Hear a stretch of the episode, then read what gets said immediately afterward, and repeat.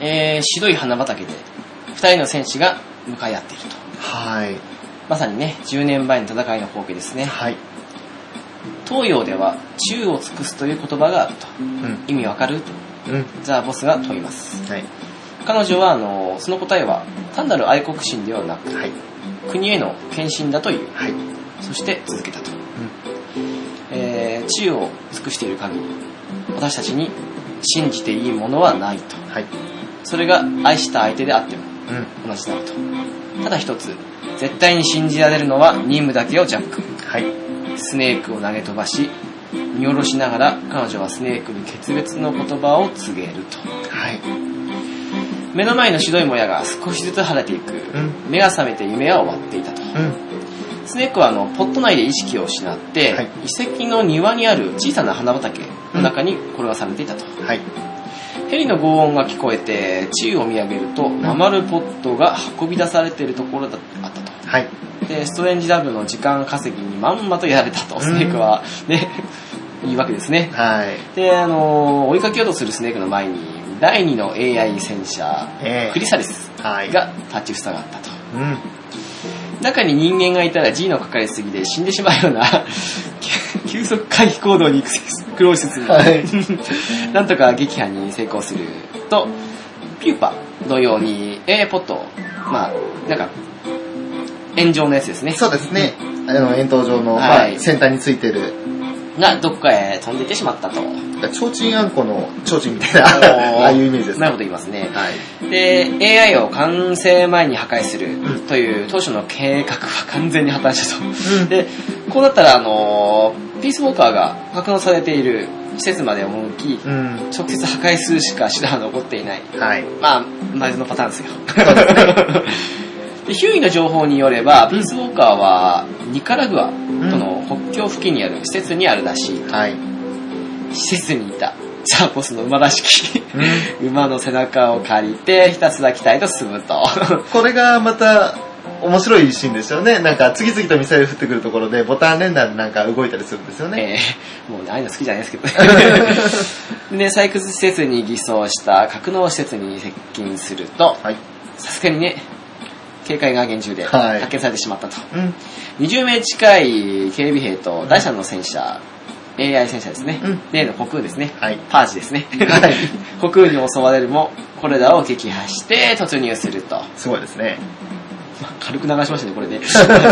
あっさり来ましたね。基地ダイブでは、はいピースウォーカーに AI が接続され、うん起動されていたんですね、うんもうね、うんあとは自動処理で承認作業が進み、うんそれが終われば準備は完了だとはい。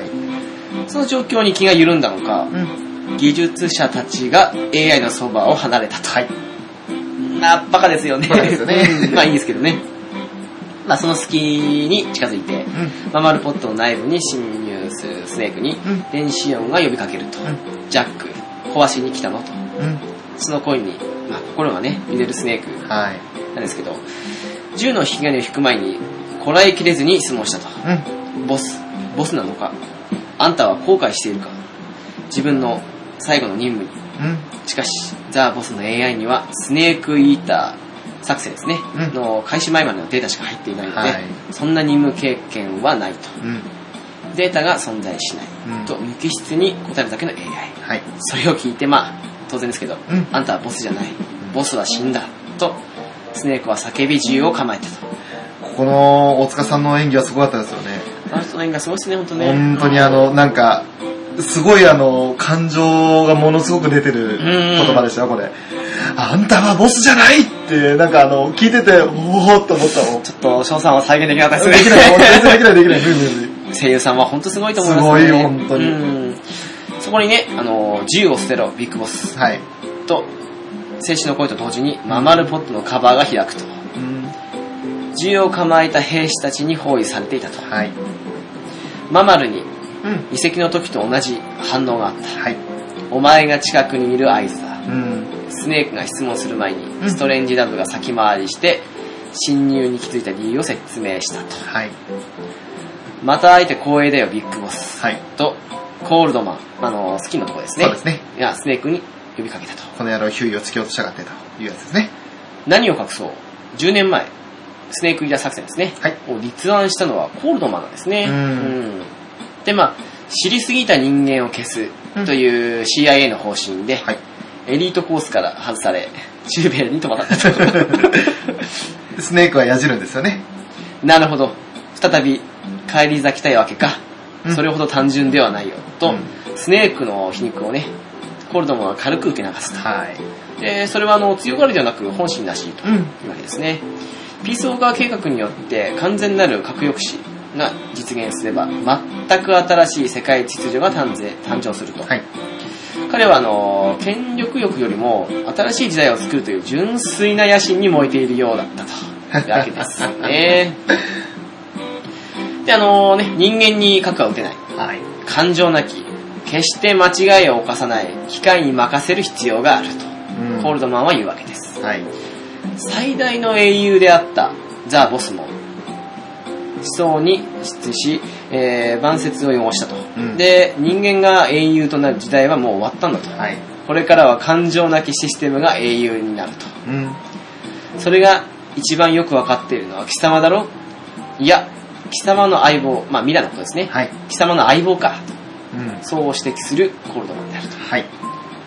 国や思想にとらわれない金だけで動く軍事力うん。という MSF、まあ、国境なき軍隊ですね、はいの基本概念も感情なきシステムの一つには他ならないではないかとうん。話し終わりスネークを始末しようとするコードマンをストレンジダブが制止したとはい。ママルポットにはザーボスの最後の任務の情報が足りないとはい。それはスネークの頭の中にしかないから、うんその足りない情報をまあ埋めようといううんわ。けですねそれを聞き出そうとはい。まあそこにね、隙ができるわけで、CQC で暴れスネークですけど。 まあね、結局は、抵抗されるしかなかったと。そうですね。さすがに敵の数多かったですよねで。すね。で、まあ、10年前のね、グロズニーグラードのように、スネークは裸で吊り下げられて、で、拷問を受けるわけですね。はい。で、ゴー電ル気ジン刺開激催言いましたね、あの時はね。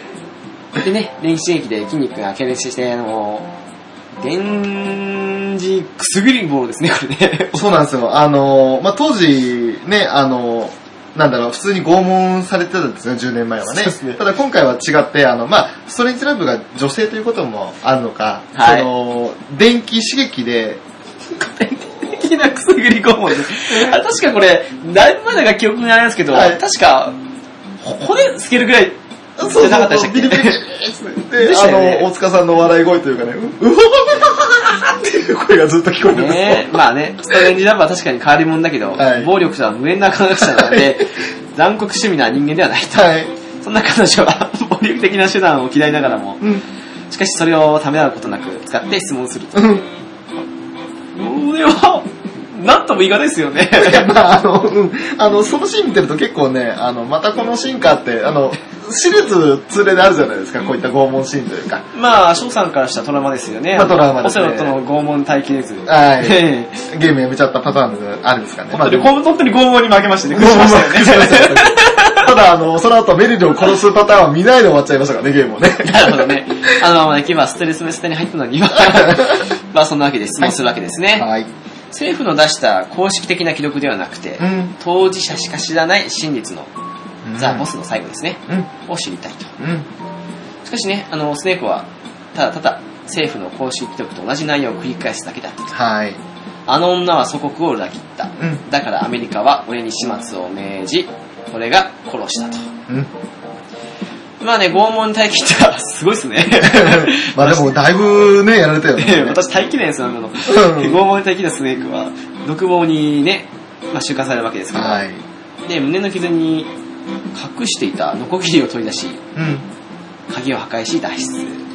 ここはあの、胸に S 字型というか、うんで、なんかあの、縫い物、縫い縫った後のようなのあるんですけど、あれがノコギリなんですもんね。そうです。ね。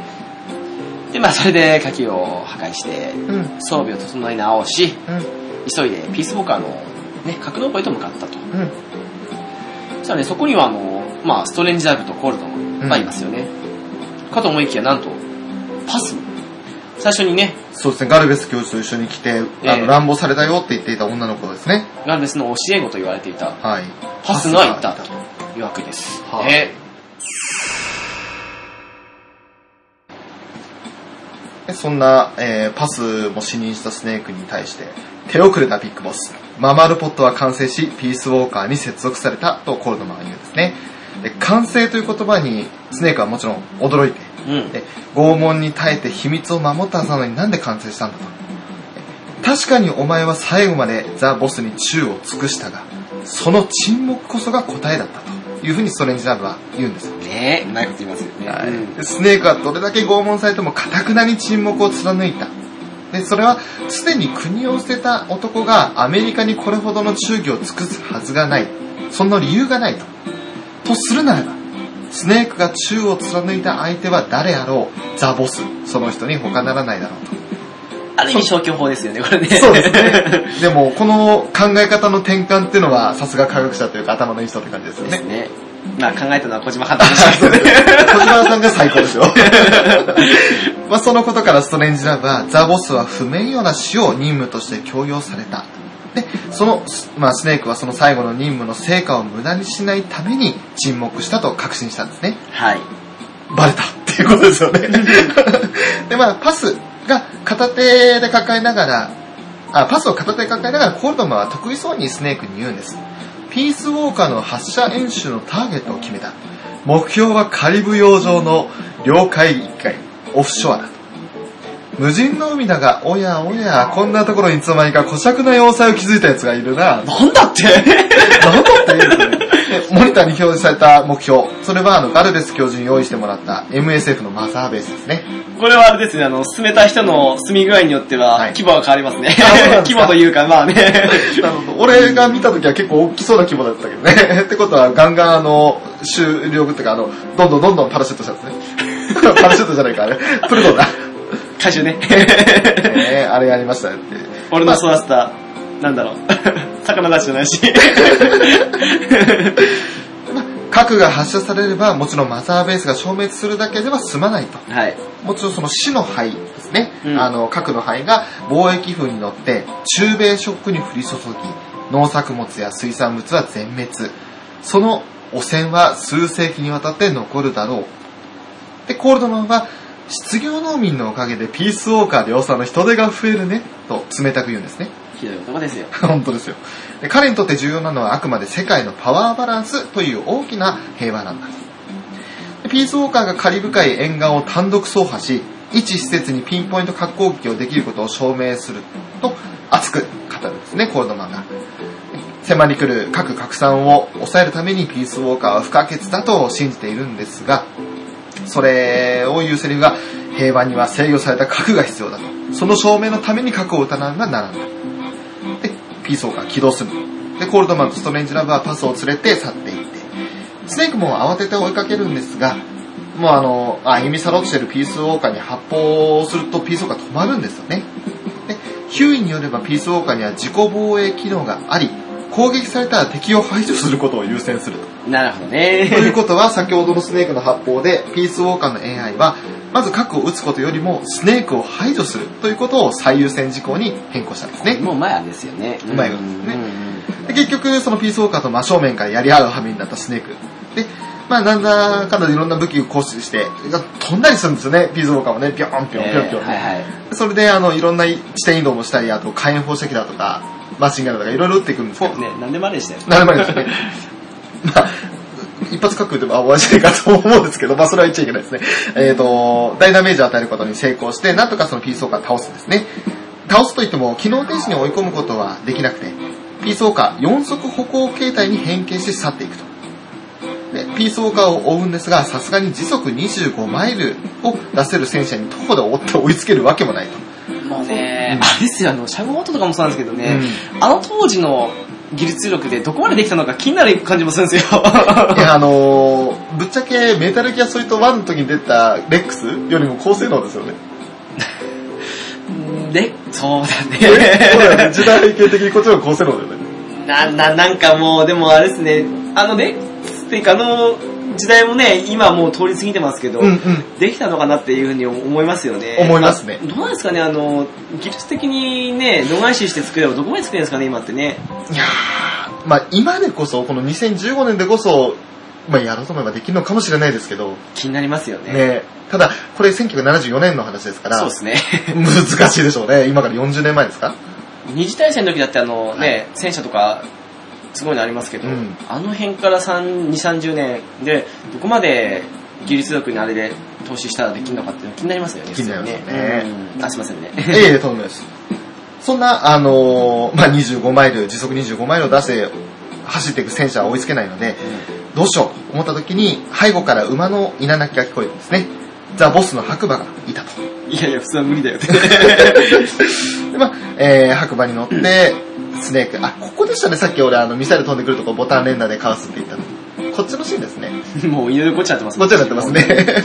まあそこれ以の、上前ですからね馬に乗ってね、なんかあの、走って追いかけていくんですよ。で追いかけてくるのをピースウォーカーはあの、ミサイル攻撃で仕掛けてきたりするんですけど、それに対してその森の中の障害物をかいくぐったり、あとはボタン連打でミサイル攻撃を、まあ、かわすというか、馬に、はい、はいってやって、なんかあの、どんどん刺激与えて走らせるみたいなね。で、ひたすら追うんです。で、まあ、あの、生身ゆえの限界か、国境まで追ったところで白馬はついに力尽きて倒れてしまう。はい。まあ、亡くなってしまいましたよね。で、スネークは国境のサンファン川を越えて走っていくピースウォーカーをただただ見送るしかなかったと。ピースウォーカー自体はニカラグアにある米国ミサイル基地に到着し、そこで核発射を行うことが確認された。で、えー、まあ、国境なき軍隊 MSF ですね。まあ、あくまでコスタリカから非公式に依頼された身なので、ニカラグアへは不法入国になってしまうと。そうですね。うただ、ニカラグアは、最初に出てきましたのはアマンダですとかゲリラの母国だん。うん。と。そのつてで川越ルートで密入国しまして、段ボール搭載のトラックで基地そばまで近寄ってもらい、スネークは無事に潜入に成功するんですね。いなんで都合都合主義だということはありますけど。入っちゃったよ、この人。いやいや、まあ、はいそうですけど、無事に入りましたよと。で、まあ、えー、MSF の面々、え国境なき軍隊の面々は誰も逃げようとせず、皆スネークを信じて、その力になろうとしていると。中の警備を少しでも手薄にするべく、基地に外からの走行機を仕掛ける準備を進めていたんですね。はい。基地に入ってすぐスネークは違和感を覚えると。米軍基地なのにソ連の兵士がいるなと。なんだこれということで、きな臭いものを感じつつも先に進み、中央の通信塔のモニタールームに潜入すると。うん。すると、囚われていたパスと通信できるんですね。で、無事を確認して、ただ、確認したんですが、それが管理されて警報が鳴ってしまったと。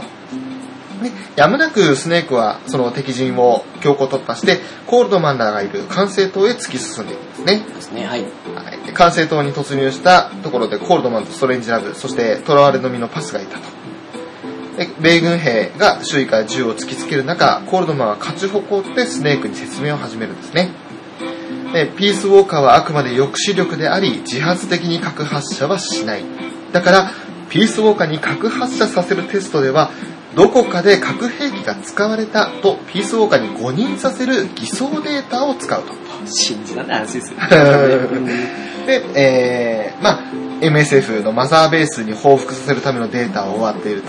そこからもう核撃たれたよというデータは揃ってるんですね。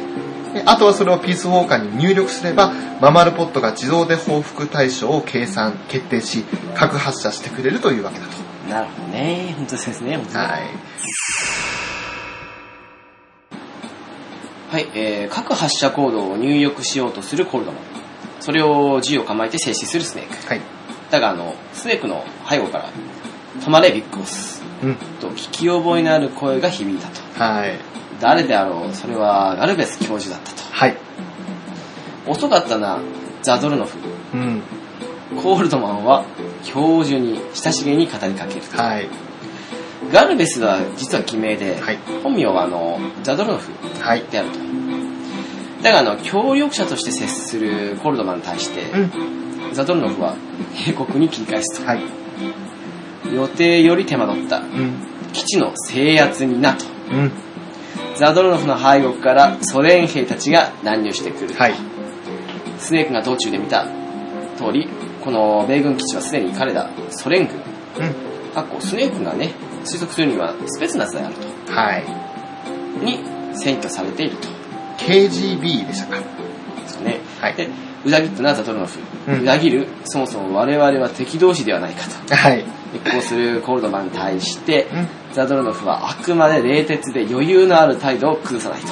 でコールドマンはもともと CIA のもので、ザドルノフは KGB ってことは、まあ、米ソの、ね、そう敵なりま対すするね組織の、それぞれ属してるんですね。ね。で、ザドルノフは語ると。うん。各搭載型二足歩行戦車の基本アイディアは、うん。そもそもソ連の科学者で、グラーニンが考え出したものだと。メタルギアですね。メタルギア3ですね、それと3。そうですん。あの、それが、グラーニンが作ったのが、えーメタルギアですね。そうですね。はい。んそうだっけまあ、移動こなしますけど、まあ、そうですねあ。れ、そう、じゃなかったっけなんか、あの、飲んだくれた酔いつぶれたやつじゃないあそうですねグラーニンってうんそうだよね。そこの分がシャゴホットですからね。そうですねうん。ですね。が考え出したものであると。で、それをアメリカに流したのは、CIA の資金で研究を完成させ、はい。 その成果を丸ごと横取りするために他ならないと。めちゃくちゃや。まあ、うまいところだけ取っていくパターンですね。そうですねうん。そして、ザドルノフは、もう一つの目的を明らかにしたと。はい。それは、あの、キューバにね、核を撃つことだと。はい。キューバはアメリカの間近にある島国であり、うん。有名な革命を経て、はいそして共産化した東側の象徴でもあると。そうですね。そこに対してソ連が核攻撃をする理由は何もないはず。はい。驚き聞き返すコールドマンなんですが、うん。それに対してね、ザドルノフは薄笑いを浮かべながら、はい。物分かりの悪い生徒に対するように丁寧に 解説したと。はい。我々が撃つのではないと。お前たちアメリカ人が我々の同志であるキューバに核を撃つんだと。何これは、すごいことになるんじゃねえかってことですよね。ねで、ニカラグアのサモア政権ははい、親米派であり、はい。で、あの、この基地もその流れで米軍に提供されている。で親米政権の国の米軍基地から、うん警告もなしに突然、うん共産権への核攻撃がなされると。うんそうなれば、国際世論は大きく動揺し、はい。で、同時に反米感情も一気に高まり、はい中南米の共産化が進むと。はいそれが、あの、クレムリン、まあ、ソ連政はい。府が描いた筋書きであると。はい。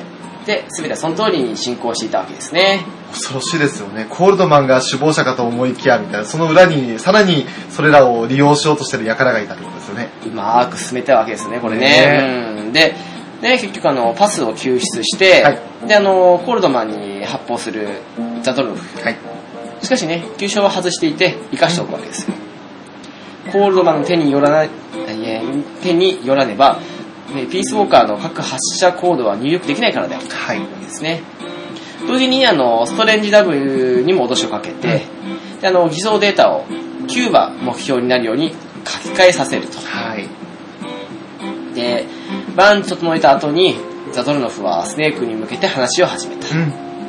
実は、スネークをコスタリカに送り込んだのはもう一つ目的があったと。はい。革命戦士としては未熟、そして、脆弱ですかうん。すぎる FSLN ゲリラですね。ですね。を鍛え上げる指導者として利用していたわけですね。はい。まあ実際そんな感じの流れになってましたからね。そうですね。彼らのア大好きねマンダとか、アンチコねとかね。うんで、真の商法活動とは、直接介入せず、うん。現地の組織を操りう、ん。間接的に革命を実現させることであると。ザゾルノフは笑い。そして、スネークの次の役割は、死んで、まあ、イコンですね、はい。と勝つことであるというわけです。はい。で、あの、米軍の手により、偉大なる英雄を失った、まあ、FSLN、うん。まあ、ゲリラですか、うんまあ、強い結束力を発揮して、そしてあの、米軍への報復に燃えると。はい。そして、ニカラグアの新米政権を転覆させて、うん。中米に強大な共産勢力を築き上げることになるんじゃないかと、はい。目論むわけですね。ザドルノフはあの、スネークの機体に銃を突きつけ、その引き金に指をかけると。お前もザ・ボスのように死して永遠の偽りとなれと。うん。と、その時、 ベンセルバーボース我らに勝利をと、はい。の叫びとともに、兵士たちが乱入したと。はい。先頭に立つのは、まあ先ほど出ましたけどね、うアマンダであると。はい。でゲリラメンバーがスネーク救出のためにやってきたと。うん。で、不意を打ったこともあって、瞬く間に、ベイソンの兵士たちを制圧。はい。ザドルノフォーも拘束したと。はい。やりますね。 やりますね。私たちは KGB のコマにはさせ、うんコマにはされないと。うん。自分たちの勝利は自分たちで勝ち取ると。うん。で、まあ、英雄は救出され、そして、完成投入は、まあ、勝利のボスであると。これはなかなか書けてますよ、これねビッグボスって呼ばれてますけど、それに合わせてビッグボスって言って、あの、ビクトリーのビッグですね。そうですね VIC。ビッグボス。勝利のボス。 というコールが響き渡ったと。これなかなかあのシーン面白かったというか、あの、すごいなんか感動的なシーンというかね、ビッグボスビッグボスビッグボスって。なんか革命をやる際に起きるパターンですよね、なねんかみんなね。がうんでね、基地はあの、MSF に制圧されたと。はい。ヘリで到着した数、うん。うん片平ミナですね。うん。まああの、パスをマザーベースへ通報すると同時に、うんザドルノフと、そしてコルドマンですね、うミガルも MSF で預かることを提案すると。うん。もっともね、あの、コルドマンに関しては、まあ、ひ一応その入力のためとは言っても、重傷を負わせたわけで、はい。で、ね、出血もひどいのでうん、助かどう助かるかどうかはわからないと。はい。で、撤収していく MSF ですが、スネークはまだこの基地に残ることにしたと。はい。まだやることがある。ボスのまがいものを埋葬してくると。はい。で、カズラの乗るヘリを見送って、で、あのーそんなスネークのそばにストレンジダブのトラックが止まったと。はい。強要されて彼女を蘇らせたわけじゃないと。うん。私は彼女の最後の意思を知りたかったと。彼女はザボスですね。そうですね。うん。要は、最後を知っているのはスネークしかいないわけうん。で、それはスネーク自身の胸の内にね、しまっていたわけなので、うん。それを知りたかったと。ストレンジダブは言うと。う本当に彼女はそれだけのために AI を作ったんだと。ん。純粋ですよね。そうなりますね。ねまあ、変わり者の人って結構そういうところありますよね。純粋に向くというか。うん。で、まあね、掘り返さない方がいい真実もあるとはい。言うんですけど、ダメよ。正直になりなさいと。んあなたも知りたいはず。うん。スネークの言葉をストレンジダブは、一言で切り捨てた と。そしてその指摘は正しかった。はい。彼女が教えてくれるはず。うん。行きましょう、ボス。うん。物語はこのまま終わるかと思われたが、しかし、一人の男が波乱を巻き起こしたと。はい。ヘリの中、瀕死のコールドマンは最後の力を振り絞り、各発射コードを入力してしまう。うん。しかも、ピースウォーカーに入力した偽装データを、はい。ピースウォーカーから米軍に向けても送信させたというのだ。ねマジか。米軍の指令室に、はいまあ東側ですね、うんからの核攻撃を受けたという偽装データが映し出されると。うん。指令室にはこれを偽装データと見抜く手段はない。はい。本当の攻撃だと信じ込むだろう。うん。だが、コールドマンは、人間には核報復をすることはできないうんと固く信じていたと。うん。指令室はきっと報復を決定できないまま全滅することだろうと。うん。だが、ピースウォーカーは報復をする。うん。そして上層部は核抑止には機会が必要というピースウォーカー計画の正しさを身をもって知るだろうと。うん。ふんどういうあれが知らないですけどね。そういうわけですね。ね人である以上、誰一人核のスイッチを押す勇気はないはずだ。えうん。破壊者として歴史に記録されたくはないからなと。最後に、人が守るのは命ではない、名声だ。そう言い残し、コールドマンは力尽 きる。 その満足そうな死に顔は、新たな平和理論の樹立者としての名声を守って死んだと確信しきっている表情であったと。 自己満足ですよね、でもね。まあ簡単に言ったらそうですね。 まあね、このデータは特殊な送え送信方法で送られているためう、ん。通信妨害などはすることはできないと。うん。ピースウォーカーに送信を止めさせるコードも、コールドマンがあの世に持っていってしまったと。はい。ほんと立場のやつですよ、僕ね。ね、各偽装データ、どちらも止めることには、方法はたった一つしかないと。うん。それはピースウォーカーを破壊するしかないという結論に行き着くわけですね。そうですね。はいそんなピースウォーカーを見つけて、そのピースウォーカーに対して果敢に攻撃を仕掛けるスネークですね。ただ、あの、ピースウォーカーは核攻撃を想定して設計されていて、各部の装甲も、そしてママルポット自体の外角も、それこそ核爆発も起こらなければ破壊は不可能だ と。まあ、銃とかね、マシンガンとかそんな程度じゃびくともしねえよと。おかしいっすよね。先ほどなんかレックスがどったら言ったじゃないですか。はいレックス別にね、あの、まあ、あれはね、あの、ネドームを破壊するっていうのありましたけど、はい。それよりすごい走行っぽい感じがしますよね、本当ね。まあ、作ってる技術者が違うといえばそれまでなんでしょうけど。 30年の技術は大きいと思うんですけどね。ね まあ、いいことにしましょう。それでもスネープは必死に戦い、なんとか各発射機能を停止させるところまで追い込むんですね。うん。ただ、ママルポットが健在である以上は偽装データは送信され続けていると。国防省ではコールドマンが人間には核報復ができないよという読みに反して、今にも報復抗議が決定されようとしてるんですね。本当コールドマンの読み通し出しゃないですいやー、本ね。当ですよ。 で、まああの、スネークは、その、ピースウォーカーの破壊を諦めて別の手段を取ることにしたと。アメリカ国防省への直接交渉、ね。で、自分はビッグボスだ。なのに、核攻撃は現実ではない、偽装データだと告げると。で、そのビッグボス本人である証拠を尋ねられて、式典で CIA 長官との握手を拒否したことを告げると、議長は信用してくれたんですよね。うん。私もその場に居合わせて確かにそのシーンを見たと。で、まあ、周りの人間たちからは、その議長は、あの、そんなことで信用できるんですかみたいなことで、で、言いよう、言いようんですけど、まあそんなことだからこそなんですけどね。まあねうん普通じゃないことをやった奴はいたと。いうふうに議長は、あの、まあ、当時、陸軍参謀総長だったんだけど、スネークイーダー作戦の時ですね。そうですね。うん。で、それを見たと。で、まあ、ただ、その、そんな議長の決定に反対する強硬派が議長の頭に銃を突きつけて、報復の実行を迫るんですね。で、コールドマンの指摘はある意味正しかった。人間には正しい判断ができない。うん。で直接交渉も結局失敗し、このまま核報復が実行されれば、全面核戦争に突入する絶対絶命のじ状態だと。ね、そしたら、ママルポットが、ジャックと呼んで、ポット内部のハッチが開くんですね。でそれは中に入って内部から私を殺してくれ、壊してくれ、と言っているかのようであったと。でスネークはポットに飛び込み、ポット内の AI 基盤を一つずつ引き抜いていくんでそうですすねね。。あの作業本当嫌だ な。あれだんだん声変わってくるんですよね、ザボスの声でねす。ね。えーその間中 AI ザボスは10年前のロシアの地で語った最後の言葉を言うんですね。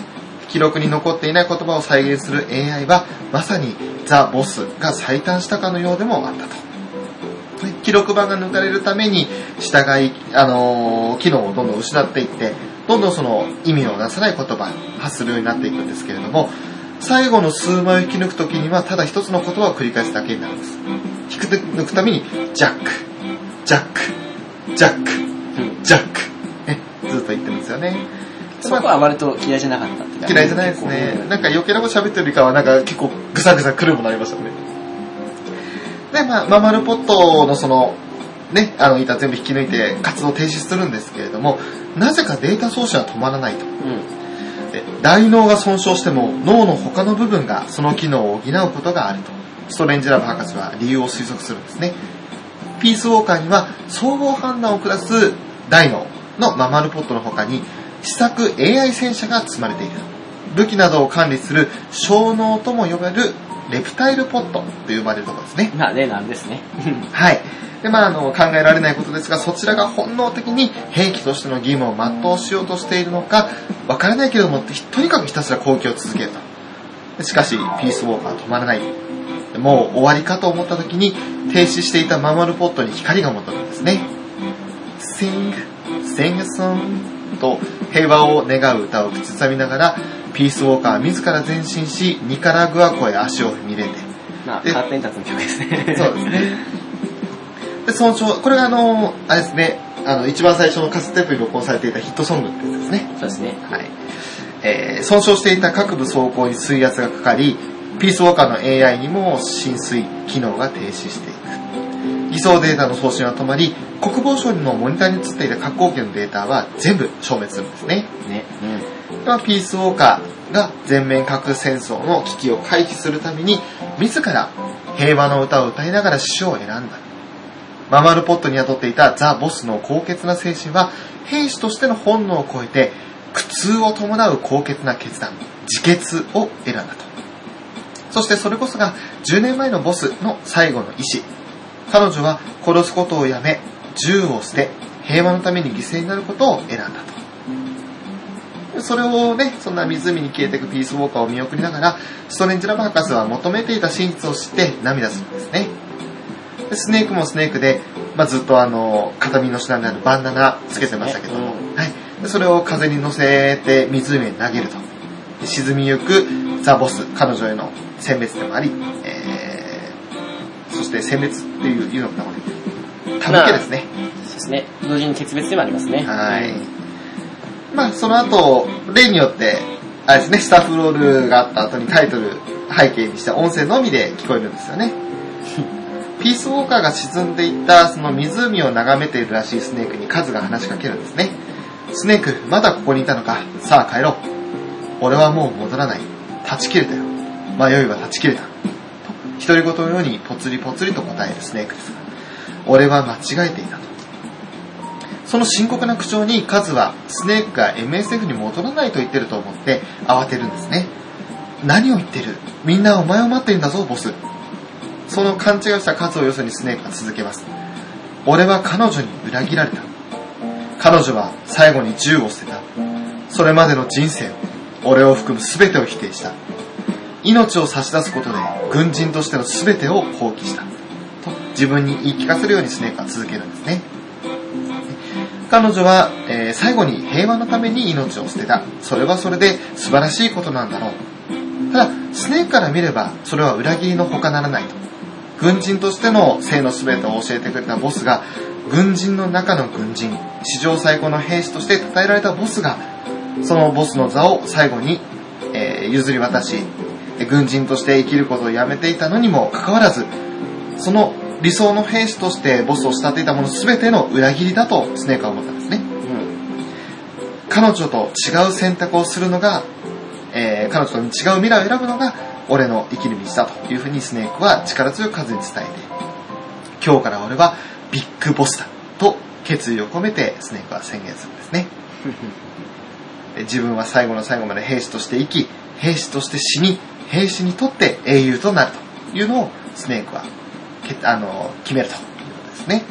まあ、なんだかんだ言ってね、あの、ビッグボスであることはもう、最終的にというか、はい。まあ、あの3の中盤からも、てか人によっては最初からね、もう気づいていたわけですけど、うんただあの、かたくなにね、ビッグボスっていうのを否定していたところもあって、はうい。ん、でそれを自分でもう認めたんですね。すね。まあ、結局それでコスタリカの騒動自体は終結して、まあ、あの MSF 国境なき軍隊の歴史はまさに始まろうとしていたところなんですけれども世界各地への紛争への傭兵派遣を本格的に開始して新しいビジネスを確立し始めたところでストレンジラブ博士も MSF に参加を表明してすでに参加していたヒューイと共にですね、うん。えー新しい AI 搭載型の二足歩行戦車メタルギアジークを開発完成させるんですねそうですね。まああのーちょっとここでヒューイとストレンジラブの、まあ、ちょっとメロドラマというか、 ちょっとしたこともありますよね。あーみたいなね。まあ結局その、どこにも属さない強大な軍事力という存在は、既存の社会からすれば異端であると。いや排除しようとする動きは必ずあるが、それに対抗しうるだけの抑止力が必要だというふうに、カズは独断でニカラグアにのニカラグアの湖に進んだピースウォーカーから核弾頭を回収してジークに搭載したと。ステークはもちろん驚くんですよね。ただしかし納得せざるを得ないと。実際に MSF は所詮一つの基地には寄り集まった傭兵に過ぎなくて、抑止力がかんなければ簡単に潰されてしまうと。ね、反格論者のヒューイも絶対に発射しない脅しとしてなら消極的ながらも認めている。まあヒューイは持つこと自体もね、あの、本来であればそうだね。嫌だなっていう話ですよね。で、傭兵派遣、新兵の勧誘、兵器の開発、で順調に創業して MSF は拡大を続けていき、順風満帆な中で、一つだけ不安があったんですね。あの、KGB の、その、まあ、ザドルノフですね、ガルベス教授と偽名を使っていたザドルノフを拘束していたんですけれど、たびたび脱走するんですよね。そうですね。はい。で、そのたんびに、あの、まあ、数がね、 あの、ちょっと情けないんですよね。スネーク、また、ザドルフが逃げ出した。 またか あれ、ウケる何回もやるんだろうなと思ったんですけど。ほんとね。ね、しかしそのたんびにそのスネークの追跡に引っかかって、またか再拘束されて、で、また脱走してという繰り返しですよね。ね、いくら彼が優秀なスパイだったとはいえ、いくらなんでもそう何度も脱走できるわけないし、しかも逃げたのに簡単にまた捕まってるのも不自然すぎると。何か裏があるんじゃないかと。これね、正直どうなのかと思ったんですけどね、なんかね、ここの事態が。あのね、かつ最初はね、あの逃げたっていうのもね、しまった逃げてしまった追いかけてくれみたいな感じで、あの、意気揚々と言うんですけど、2回目になってくるとちょっと申し訳なさそうに言って、3回目になると、本当にごめんみたいなね。おい、いい加減にしろよ、カズみたいな感じです。ねでまあ、そんな、あのーザドノフによく逃げ出すんですけれども、えー MSF の射撃訓練場でザドノフを発見するんですねえ。うん。で今回は様子が違うと。今まで無抵抗だったザドルフが反撃してきたんですよね。で、やむなく発砲するスネークで撃たれて倒れるザドルフが、私の役目は終わった。と意味深な言葉を残して力尽きる。どうにも腑に落ちないとカズと無線で話してると、基地内にアラームが鳴り響くんですね。ですね。でメタルギアジーク勝手に起動し発信していたと。慌ててスネークは格納庫に向かうわけですね。はい、来ましたよ。はい。で、そしてそんな立ち上がるジークを目の前に、えー、スネークに対して、遅かったね、ビッグボス。と声がかかるんですよ。それはジークに乗っているパスの声。で、いつもの快活な明るさはなくて、冷たい響きがあるんですね。ですね。無人機のジークにコクピットはないはずなのにコクピットが増設されていて、パスが乗っていると。なぜと驚くスネークに対して、私が改造をした。これは本来人が乗るべきものなの。と、パスは言うんですね。正体を聞く質問に対しても、意外とメカ好きとおどけてはぐらかすパスなんですけれども、なんか今までの彼女の無力ながらも平和を信じる女子高生とはかけ離れた姿に驚いていると、女子高生 まあいいや。まあ、年齢的にはね。そうですね。自分はサイファーという組織からやってきたスパイであると。名前も年齢もサイファーに与えられた。平和の使者もおバカな10代の振りもこれでおしまいだ。ね急展開にあっけに取られるスネー ク、まあてかむしろプレイヤー前。回もそうですけどね、あの、かっこいいもびっくりですけどね。そうですね。まあ、下着姿なんですね、パスがうね。ん。なんかね、他の、なんかあの、段ボールの中でイチャイチャとかもあるんですけど、うん他にね、それとかも含めそうなんですけど、なんか今回やけに下着をしだ なと。なんかそういうのを、あれですかね、スポンサーがなんか言われたんですかね。わかんないですけどね。まあ、そんなパス、えー、急展開にあっけに取られてるスネークに対して、私はパシフィカオーシャンと名乗ると。で、この結末こそが本来のピースウォーカー計画の最終段階だというんですね。CIA を利用し、KGB を操り、すべての糸を引いていたのはサイファーとパスだった。で昔話、まあ、物語というか、話し始めるんですけど、ザ・ボスという英雄を敬愛する二人の若者がいました。それはスネーク自身にまつわる物語であり、ザ・ボスの意志を継ごうと共に立った仲間、しかし意見の違いからたもとを分かった仲間ですね。それがあなたの過ちの始まり始まりと、スネークを嘲笑うかのようにおどけて続けると。このままじゃ、めでたしめでたしにはならない。だから、サイファーの意志に従いなさい、スネークと。うん、なんかこれだけ聞くと何のことちゃって、なんか分かるような分からんようなって感じですけどうね。ん、ぶっちゃけわかんないですよ。分からないから、やっぱりそうか。普通はね。そうだね。この後の作品見てるから俺はなんとなくピンとくるだけなんですけど。さすが翔さんですね。うんまあいい一応や。褒めだとこわ。って分かったでしょ直樹さん も。いや、そんなことないですよ。それ翔さんと一緒に見ないでくださいよ。 あ、いいよ。続けたまえ。はい。すげえ上から目線だ。えー、世界情勢に翻弄されて味方と敵が入れ替わり、国に命じられるまま殺し殺される。その兵士の悲しい運命が変わるよう、ザ・ボスは世界を一つにすることを願って死んだと。スネークは国に依存しない軍隊を設立し、国家軍隊という概念自体をなくすことを目指したと。ね、しかし一方サイファーは国境なき統治世界とも言うべき完全な世界の統一を目指していたんですね。はい。えーパスは続けるんです。技術の進歩により各国の諜報機関は電子技術、まあ資金ですね、に移るだろうと。で、電子世界の情報を支配することにより世界中を思うままに操ることができると。最終的には社会のあらゆる情報を電子世界に置き換え、管理、検閲することで民衆すべての無意識さえも完全なる支配に置く、それがサイファーの究極の目標だったと。その支配が完成するまでの間、サイファーを守る抑止力になれとパスはスネークに提案するんですね。ススネークにはザ・ボスのように銃を捨てる決断はできないという指摘もすると。でそれは怖い。恐怖心があるからだと。この怪物メタルギアを生んだのもその恐怖心だと。でもサイファーは違う。サイファーは銃を管理することを思いついた。で力を管理することなどできるはずがないというふうにスネークは否定をするんですけれども、まあまあパス昔、この辺がちょっとカチンとくるんですけどね。ブッブーでも交渉決裂ってね。で、おどけながら、デバだけどね。あ、では、失礼しました。では、交渉決裂みたいなですね。多分ね、聞いてる方々、なんだこのショーってやつはって、思う そよっねちにも思っちゃうかもしれないですけそうど、ですね。すいませんでした。申し訳ないです。ちょっと馬鹿にしすぎましたが。え冷静 だ。冷静だ、この男。ーで ジークの機器を操作するんですよね。えーパスは。パスはそのジークに搭載された核をアメリカ東海岸へと発射すると宣言。で、そうすれば、今や全面核兵戦争を止めた英雄として持ち上げられている MSF の評判は、核を見境なく撃とうとする過激な武装カルト勢力に瞬時に転落するだろうと。そして国家に管理されていない軍事力は危険なものであるというふうに世界は認識を改めるだろうと。所詮平和なんて幻。ゲームは勝つか負けるか。結局戦うしかない。ジークの急速コックピットに衝撃緩和のための水が注入されていく中、パスは高らかに叫ぶと。私を阻止できるならやってみろ。ピースマークの V はビクトリーの V なのよ。ですね。あれですよね、VVV、ビクトリーってやつですよね。ちょっと待って、あれ、えっと、なんか、コンバトラ V でしたっけ、それ。そうで びっくりしました。なんだろうって。でも、コンバトラ V まだこの時は、あ、てあ違う、感じで、関係ねえわ。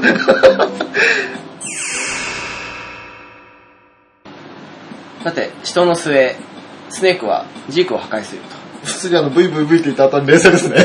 と。えはえ、い。もちろんです。はい。パスは最後に、スネークへと向けてこう叫んだ。はい。お前たちのような抑止力が必要とされる限り、はい。世界には真の平和など訪れない。利用され、養殖され、最後は社会悪として捨てられる。それがお前たちの選んだ道だ。うん。爆発し、吹き飛ぶコックピット。うん。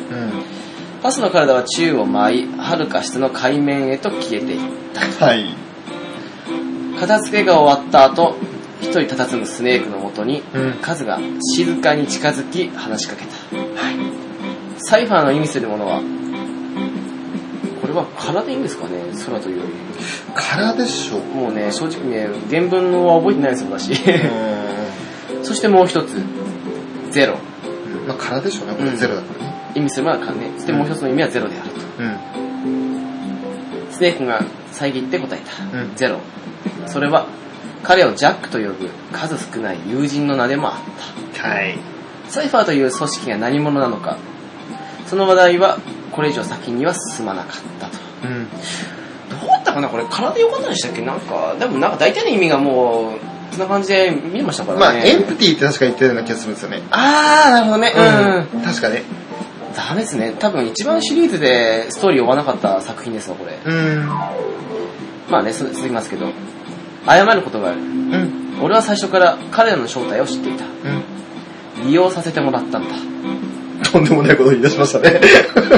まあ、数のね、暴露タイムっていうか、まあ、通信もありますからね、言います今言っちゃいますけども、はい カズはスネークにとんでもないことを言い出した。うん。カズは何もかも知った上で、うん。南米コロンビアの拠点に彼らが案内していた、あさ彼らを案内してきたのであると。うん。しかし裏があるわけではなかった。まあ、すべてはね、MSF の拡大のために、うん。カズが考えていることは本当にそれだけだった。はい。と言っております。 俺たちの作り出したこの傭兵ビジネスはいつか世界経済を支える新しい力になるはずだ。うん。それが数の持論だった。うん。冷戦が終わり、やがて地域紛争やテロの時代が来ると。うん。その時、軍隊は国家から分離し、うん。戦争はビジネスになると。うん。社会が変わる。うん。 MSF はその先駆けになると。はい。ですね。で、これこそ一つの革命だ。そうだろ数は理想に燃える行為でそう語ると。はい。しかしスネークは、そううまくはいかないと。うん。首を振る。今回の事件で、俺たちは旧体制の歴史に介入してしまった。うん。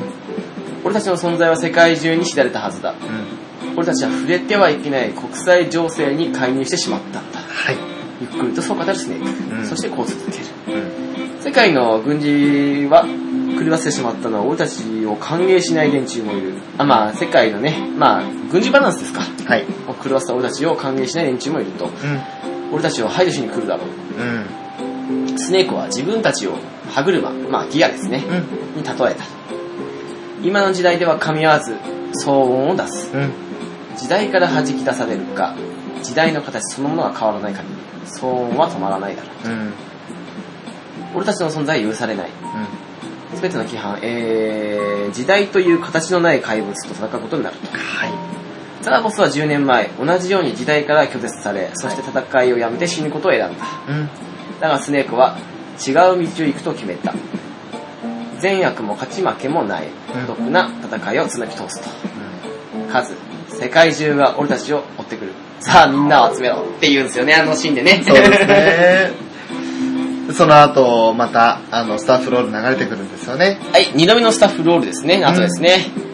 まあ、年によってタイトルを背景にして、音声のみの、メタルギアシリーズこれですけど、ははい。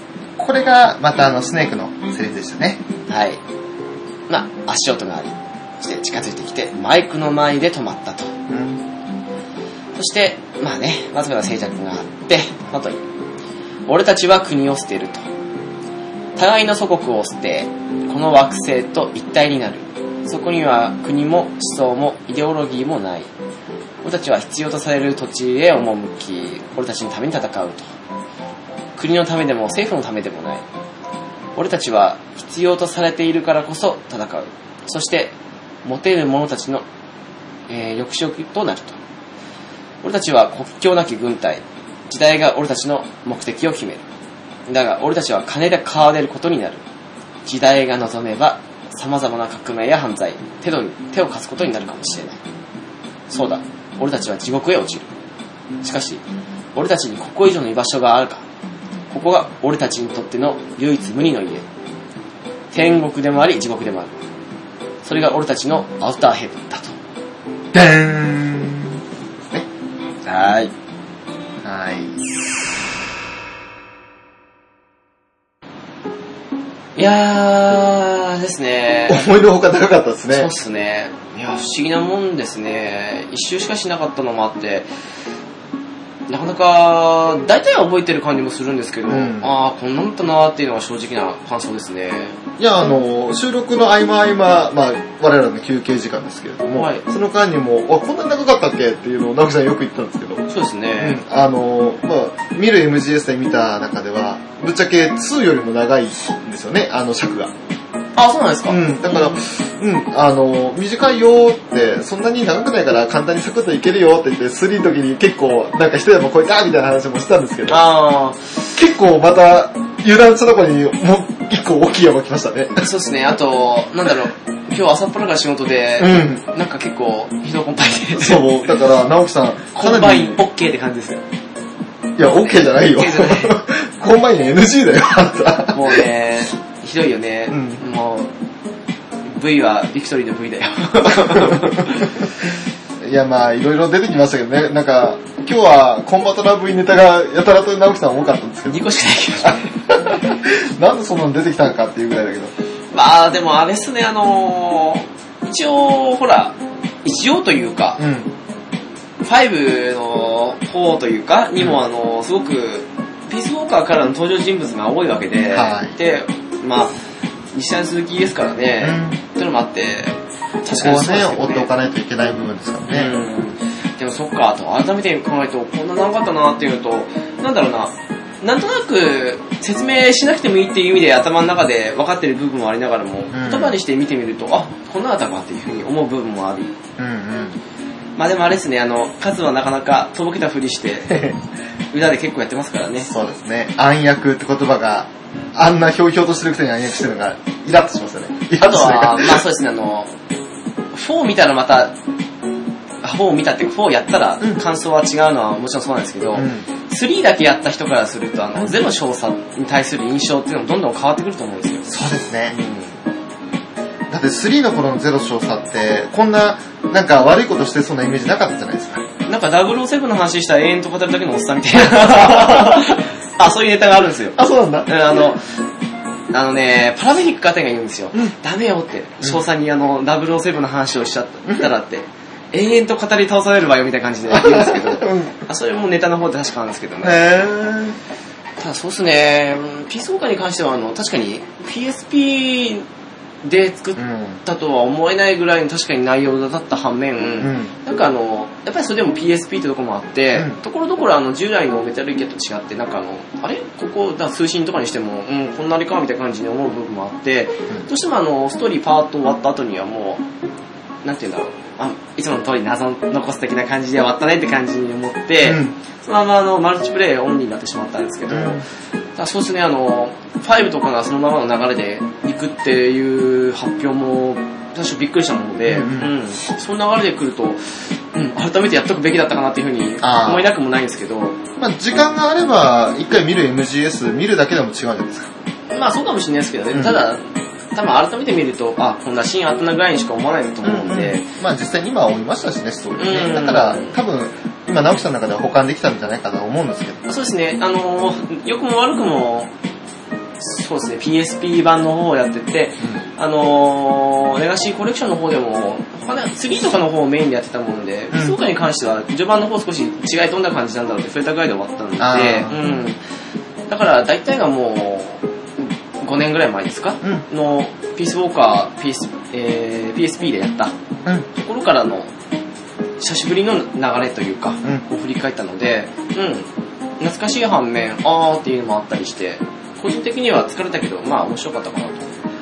今回の回は特に良かったですね。あのー、ショー個人としては、はいメタルギアの作品を追っていく中で、まあ見る MGS 見たきっかけはこの収録ですけど、うんそれを見て、あ、正しい作品だ、やっぱりというふうに思って、なおかつこうやって、さらにその見た内容を、あの、思い起こしながら、自分の中でまたさらに思い出していけたし、うん直樹さんとしては内容を完全に、完全にってことじゃないけど、あ、うんこういうのがあったなっていうふうに思い出したから、なんか、まあリスナーさんのためにというよりも、我々個人的にというか、うん。ね、なんか面白い回になったのかなっていう気がしますね。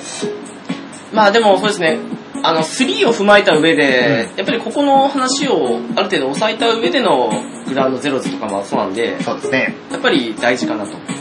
グラウンドゼロズに関しても、ね、少し語りますけれども、その部分については、このピースウォーカーがないと出てくる人物がよくわからなかったりすることもありますからね。ですね、パスにしてもそしてチコもそうですね。そうですうん。